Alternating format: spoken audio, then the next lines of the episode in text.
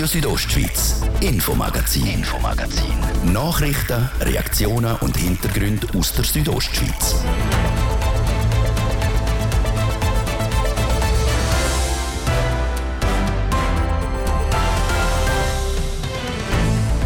Die Gästeliste vom WEF Ausgabe 2023 in Davos die ist heute in Genf bekannt geworden.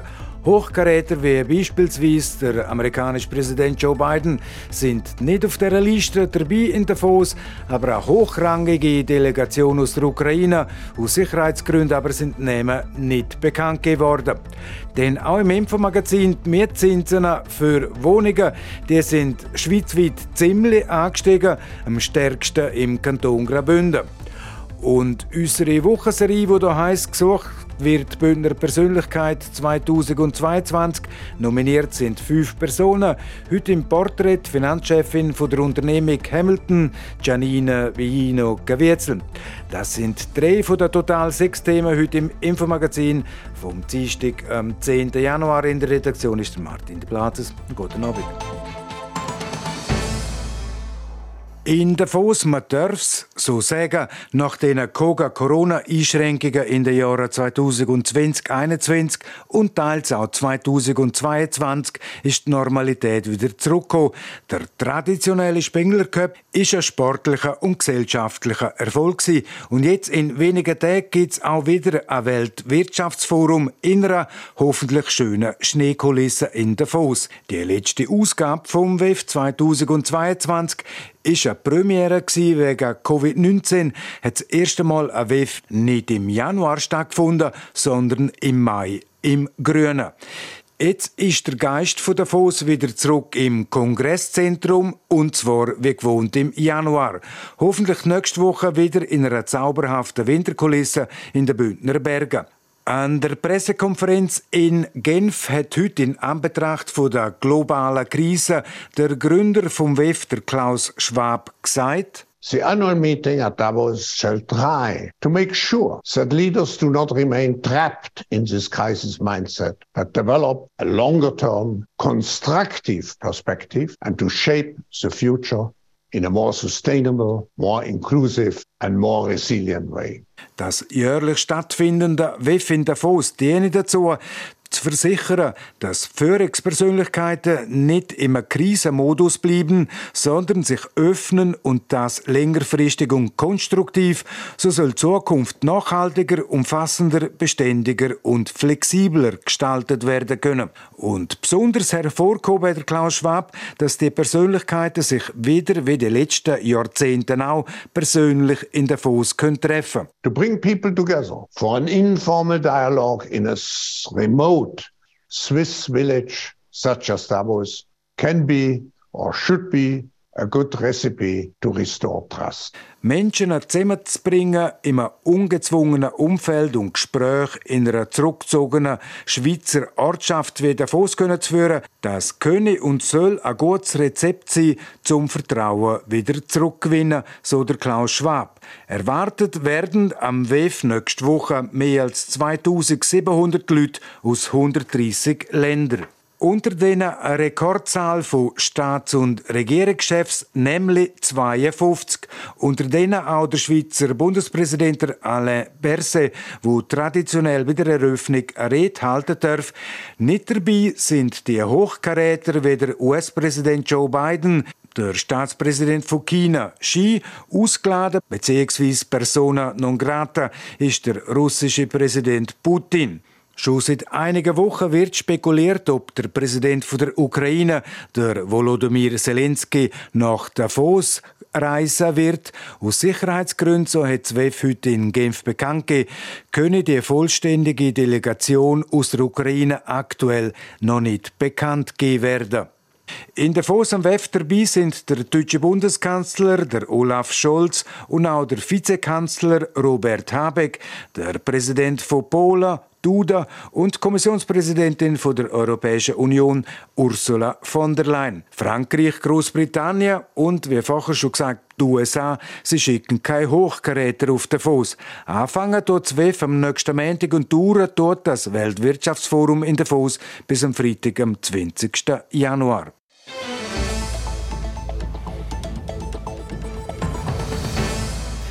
Wer auf der Suche ist nach einer neuen Mietwohnung, hat im letzten Jahr in allen Kantonen tiefer ins Portemonnaie müssen eingreifen. Im Durchschnitt von allen Kantonen sind die Mieten um 2,8 Prozent gestiegen. Das zeigt eine Erhebung von Homegate und der Zürcher Kantonalbank. Am stärksten gestiegen sind dabei die Mieten im Kanton Graubünden, nämlich um 6,7 Prozent vor allem für Leute mit kleinen und mittleren Einkommen eine Herausforderung, eine Wohnung zu finden, die auch gezahlt werden kann. Das ist auch im Bündner Volkswirtschaftsdirektor Markus Kaduff klar. Dagegen etwas machen kann der Kanton, mit Ausnahme der Möglichkeiten im Raumplanungsgesetz, aber eher wenig. Das Mieten äh, stark steigend ist ähm, ein Ausdruck, dass der Kanton Graubünden als Wohnraum attraktiv ist. Das ist auch das, was man erwähnt. In dem Sinn äh, kann ich feststellen, dass unsere Bestrebungen Früchte tragen. Es ist aber natürlich so, es ist auch die Frage, von welchem Niveau startet man. Ist man in, in gewissen Regionen bei tiefen Mieten oder höheren? Aber das, worum knapp ist, das ist eine Tatsache, das ist äh, etwas, wo wir wissend es hat verschiedene Elemente, die dazu beitragen. Eins ist sicher auch äh, die ganze Covid-Pandemie mit der Attraktivität als Homeoffice-Ort. Und das hat dazu beigetragen, neben der Verknappung von Bauland, neben der Verknappung von Wohnraum, wo stattgefunden hat durch die Zweitwohnungsinitiative, dass Wohnraum knapp wird. Und wenn etwas knapp wird, dann steigt der Preis dafür. Sie haben Covid-19 angesprochen. Dort populär geworden ist auch knall auf Fall plötzlich das Homeoffice. Man hat dort mitgekriegt, viele Leute aus dem Unterland sind nach Graubünden arbeiten, also im Homeoffice. Jetzt sogar Graubünden Ferien macht Reklame für Graubünden, dass die Leute hierher kommen arbeiten. Das sind wahrscheinlich Leute mit einigermaßen guten Einkommen und die nehmen dann quasi den Bündnerinnen und Bündner die Wohnungen weg. Ja, ein Stück weit kann man sagen, dass man Opfer ist vom eigenen Erfolg. Ob man jetzt hier allein und einzig und allein kann sagen, die nehmen äh, den Leuten Wohnungen weg, weiß ich nicht. Wenn wir schauen, in den Dorfkernen, wo altrechtliche Wohnungen noch verkauft werden, das sind nicht die, die von unten kommen, die die Wohnungen verkaufen, sondern es sind die Einheimischen, die, die, Wohnungen verkaufen, nachvollzie aus nachvollziehbaren Gründen natürlich die einen anderen Preis zahlen und ich glaube, die Sensibilität für das Problem ist in der Politik, bei den Gemeinden, beim Kanton angekommen. Man ist auch an verschiedenen Orten an Modellen entwickelt, um dagegen Steuer zu geben. Kanton Graubünden, die Verwaltung kann selber keine Wohnungen bauen. In der Theorie können kann man natürlich schon. Die Frage ist, ob das äh, die Aufgabe vom Kanton ist.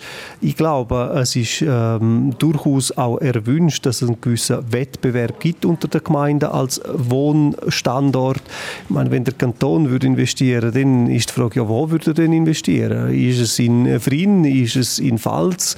Ist es im Münstertal oder ist es doch in den Hotspots wie äh, St. Moritz oder Flims? Ich glaube, das ist tatsächlich nicht eine zielführende Vorstellung, dass der Kanton als Investor von Immobilien auftritt. Also um diese Sachen zu schärfen, da liegt der Ball komplett bei den Gemeinden, um zum Beispiel Bauland einzonen oder auszonen oder allenfalls selber äh, bauen oder mit Genossenschaften. Es gibt einen Baukasten mit verschiedenen Vorschlägen, was äh, Gemeinden machen können. Da hat es Ideen eigentlich äh, für alle äh, dabei, was man für Möglichkeiten hätte, um dem ein Stück weit zu entschärfen. Der Kanton hat Aufgabe, zum die Raumplanung zu machen, zum Bundesgesetz umsetzen. Ich meinte, das haben wir gemacht. Die Instrumente, die möglich sind, die liegen vor. Man muss sie jetzt aber anwenden. Sagt der Bündner Volkswirtschaftsdirektor, der Regierungsrat Markus Gaduff.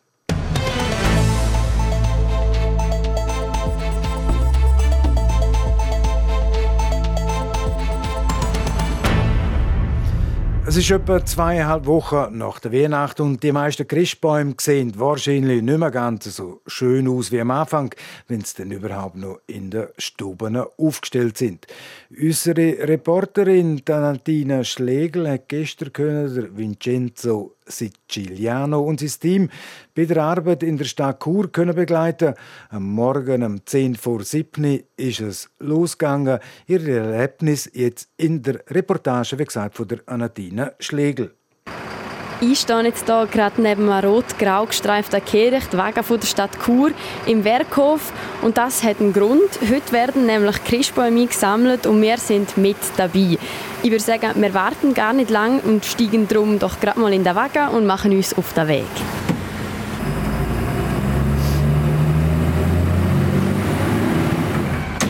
So, wir sind jetzt hier bei unserem ersten Molog von heute angekommen und hier warten auch schon ein paar Christbäume auf uns. Die werfen der Vincenzo und sein Team jetzt gerade in den Wagen.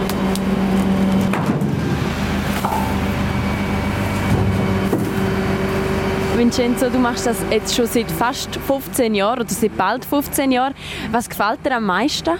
Für mich ist es gleich, was ich mag, wirklich. Ich gefällt, äh, gefällt mir der Job und dann für mich ist es wirklich schön, wenn die Stadt ist sauber äh, und so. Wir haben wirklich eine, wunderschöne Stadt und sauber auch. Und ich bin einer, der hilft, um äh, so zu bleiben. Und du hast jetzt vorher gesagt, die Christbaumtour ist eine spezielle Tour. Was gefällt dir daran speziell? Also speziell ist wegen normale die Papierkarten so sagen sind ja einmal jede zwei Wochen so verteilt und das ist speziell wegen es ist nur ein zwei Mal pro Jahr. Und das gefällt dir? Ja, genau, genau. Also ich bin Südländer und die schmecken von Bienen, also wie wenn ich bin in die Natur zwei, drei Tage.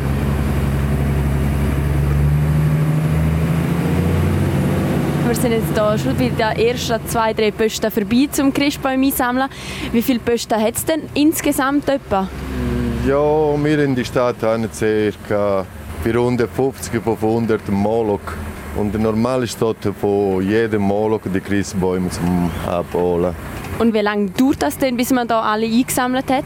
Also normal ist ein Tag bis zwei Tage, kommt drauf an, was steht hier umeinander. Dann gehen wir doch gerade mal weiter einsammeln. Wir stehen jetzt hinter dem Wagen und ihr hört da die Christbäume rein. Wie viel hätten da eigentlich Platz?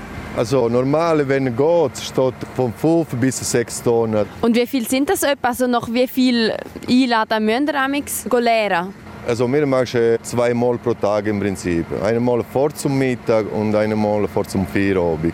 Und kannst du echt noch kurz erklären, da kommt so eine Metallklappe oben neben. Was macht die genau? Tut die, die Christbäume zerstückeln, oder? Also kommt drauf an. Also normal, wir haben die Mulde hier drin, wo wir reinrühren die, die Christbäume. Nachher haben die Presse also die Systeme ist, sie kommen aber, holen die Bäume und bringen Einwendung bei die, ihnen in die Mulde.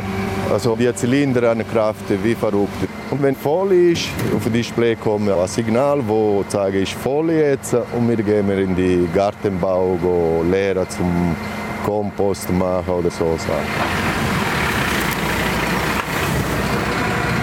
Und genau so tönt es dann eben, wenn all die Christbäume am Ende des Tages in der Kompostieranlage in Chur abgeladen werden. Und da ist ein rechter Haufen zusammengekommen. Der erste Tag vom Christbaum einsammeln ist jetzt vorbei. Wie ist es gelaufen? Also das gelaufen ganz gut, wie jedes Jahr so. Wir hatten einen Schwein wegen des Wetter, eine bis jetzt. Wir haben gemacht von Ringstraße abwärts, inklusive Westquartier. Und morgen noch eine Tour. Wir machen Altstadt und Bonda-Quartier und rundum von die Stadt. Insgesamt heute wir haben gemacht bald 7 Tonnen, 6,8 Tonnen. Und ich glaube, morgen sind noch mal so. Und heute sind der Vincenzo Siciliano und sein Team also auch wieder fleissig dran im Ganzen. Sammeln und entsorgen sie in Chur pro Jahr über 13,5 Tonnen Christbäume. Und wer da dazu auch noch die Bilder sehen möchte, auf TV Südostschweiz läuft der Beitrag heute Abend auch noch. Und jetzt eine kurze Unterbrechung für das Wetter und den Verkehr. Das Wetter präsentiert von disco-fox.ch. Die Tanzschule in Chur für Partyspaß. Jetzt mit neuen Kürzen, damit du auf jedem Fest daheim bist. Auf disco-fox.ch. Heute in der Nacht gibt es vereinzelt noch ein bisschen Regen. Die Schneefallgrenze in der Ostschweiz liegt heute noch zwischen 1000 und 1400 Meter. Morgen Mittwoch gibt es am Vormittag eine kurze Wetterberuhigung. Auf der Nachmittag dann aber wieder eine Kaltfront und auch Regen bzw. Schnee ab 1500 Meter. Das Kloster wird morgen um die 6 Grad, Zamara 2. Im Rheintal wird es ziemlich föhnig und um die 10 Grad. Verkehr präsentiert von Girica Wind AG. Reinigungen, Hauswartungen, Schneeräumungen in Chur. Ihre professionell, kompetent und zuverlässige Partner wünscht gute Fahrt. Es ist alles ruhig auf den Südostschweizer Straßen. Vorsicht aber, wenn ihr in den höheren Lagen unterwegs sind. Dort sind die Straßen größtenteils schneebedeckt. So auch bei der Pest, zum Beispiel auf dem Lukmanier, Julier, Bernina und auf dem Ofenpass. Die Wintersperre haben der Oberalp Splügen, Albela und Breil, San Bernardino, die Farkula di Livigno und der Flüele. Verkehr. Und jetzt geht es weiter mit dem Infomagazin. Ich gebe zurück zu Martin de Platzes. Radio Südostschweiz, Infomagazin, Infomagazin. Nachrichten, Reaktionen und Hintergründe aus der Südostschweiz.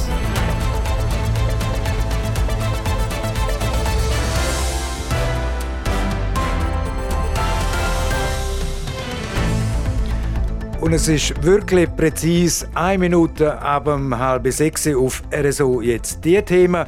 Gesucht wird Bündner Persönlichkeit 2022. Nominiert sind fünf Personen heute im Porträt. Die Finanzchefin von der Hamilton und der Free Ski Sport in Lax. Dort sind wir beim Nachwuchs am Show Up Day. Und jetzt, wie gesagt, zur Wochenserie im Infomagazin von dieser Woche. Wie jedes Jahr sucht die Südostschweiz Medienfamilie auch in dem Jahr die Bündner Persönlichkeit vom Jahr. Fünf sind nominiert, so auch Janina Villino Caviezel, nominiert als eben Bündner Persönlichkeit vom Jahr 2022. Sie ist bei der Hamilton nicht nur für die Finanzen zuständig, sie schaut auch, dass international tätige Bündner Unternehmen nachhaltiger wird. Christine Schmid. Sie berichtet. Noch dürfte ihr Name eher weniger Bündnerinnen und Bündner bekannt sein. Doch das sollte sich ändern. Giannina Villino Gaviezel. Sie hat eine steile Karriere hergelegt. Sie ist erst 35 Jahre alt und schon an der Spitze von einem international tätigen Unternehmen. Sie ist Finanzchefin von der Hamilton Gruppe, Geschäftsführerin von der Hamilton Services AG. Sie hat ein Verwaltungsratsmandat, ist Dozentin an der Uni St. Gallen und hält Vorträge zum Thema Nachhaltigkeit und Innovation. Und sie ist Mama von zwei kleinen Kindern. All das unter einen Hut zu kriegen, sei nicht einfach, aber machbar. So Gianina Villino Caviezel.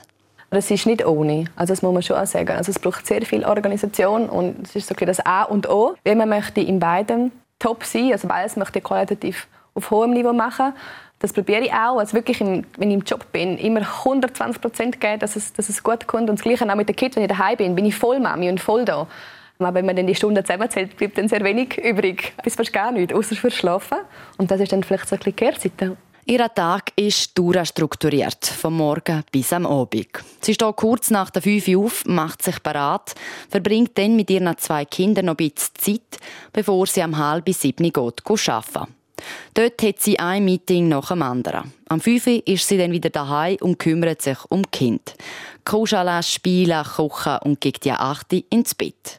Und wenn Kinder schlafen, hockt sie sich nochmal an den Computer und schafft zwei, drei Stunden. Zeit für sich hat sie darum nicht viel. Und sie und ihr Mann reservieren sich jeweils ein Abend in der Woche für Zweisamkeit. Kind und Karriere müssen sich laut Janine Villino Caviezel also nicht unbedingt ausschliessen.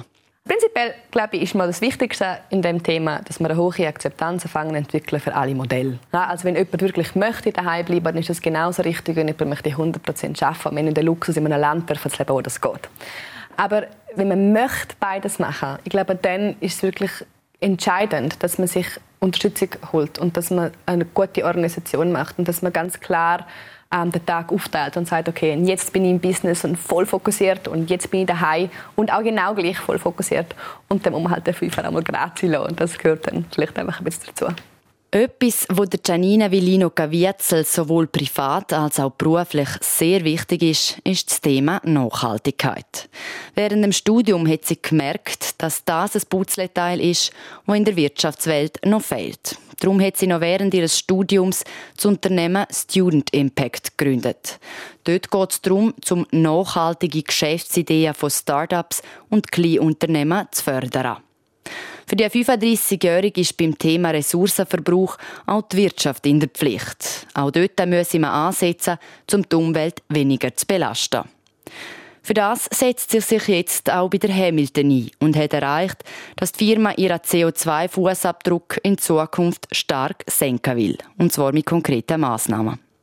All das sind Gründe, warum die Südostschweiz Mediafamilie Giannina Villino Caviezel als Bündner Persönlichkeit vom Jahr 2022 nominiert hat. Für sie eine Überraschung. Ja, also ich fühle mich sehr geehrt. Ich muss ehrlich sagen, als ich das Mail gekriegt habe, habe ich es zweimal lesen. Ich habe, äh, bin mir nicht bewusst dass das, was ich mache, jetzt über die ganzen Jahre ähm, so eine große Strahlkraft hat. Das äh, hat mich sehr gefreut, ehrlich gesagt. Also es war eine große, eine große schöne Überraschung und ich fühle mich geehrt, neben so grossen, bedeutenden Namen dürfen gereizt werden. So grosse, bedeutende Namen wie der Star-Kinderchirurg Martin Meuli, der letztes Jahr diese Auszeichnung gewonnen hat. Das Jahr nominiert sind neben der Giannina Villino Caviezel auch der ehemalige Kleinbühneleiter, der Reto Bernetta, Pascal Beitsch, der sich in der LGBTQ-Community engagiert, die Botschafterin Beatrice Scher und die Gründerin der Ukraine-Hilfe Graubünden, Maria Wolf. Und alle Interviews und Informationen zu den Nominierten und zum Voting findet ihr auf südostschweiz.ch.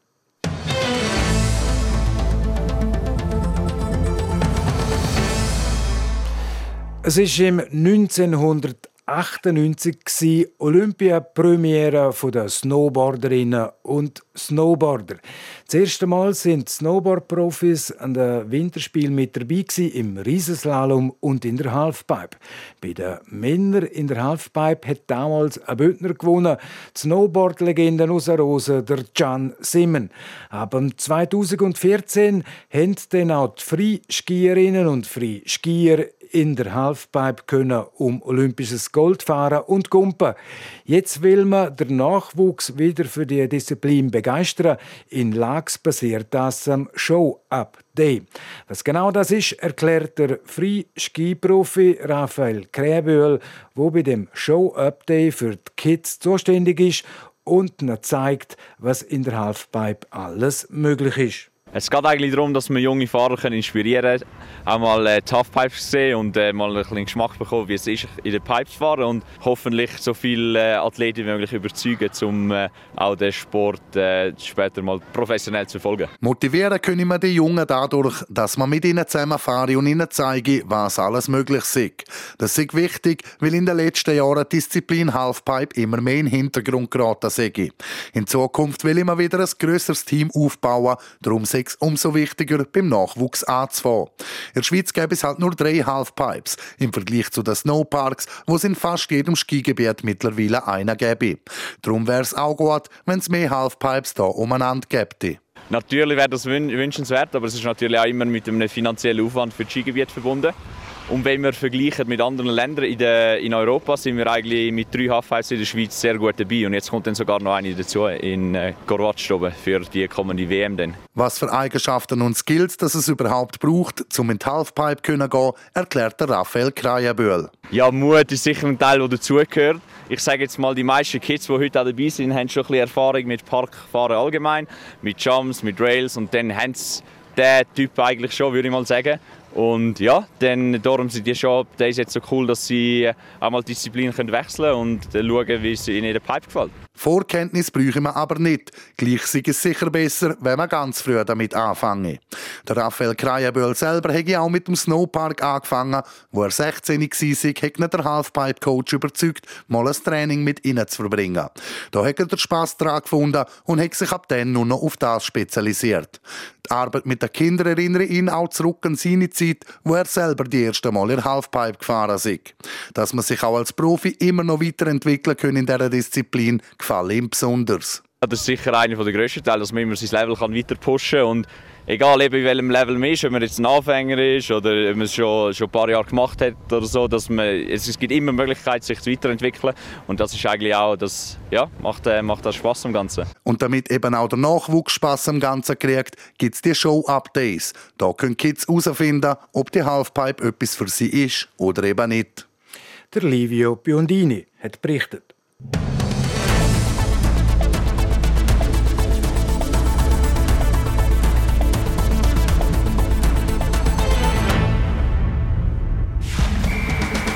Sport.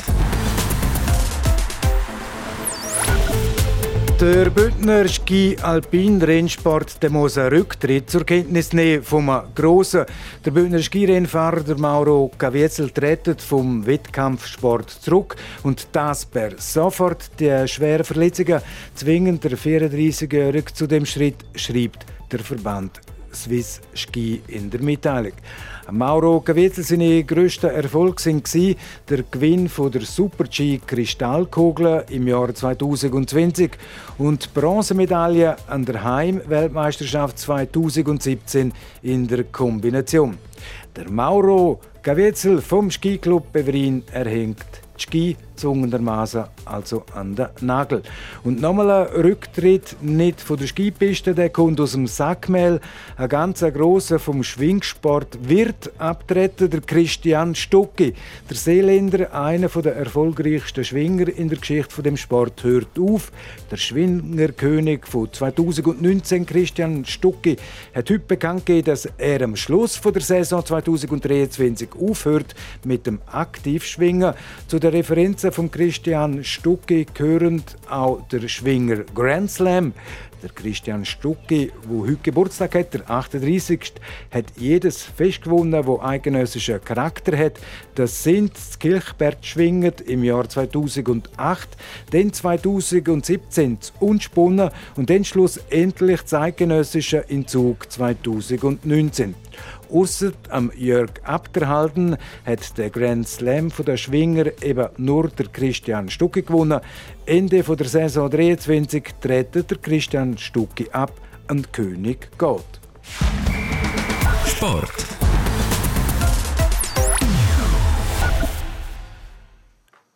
Sola. Et voilà.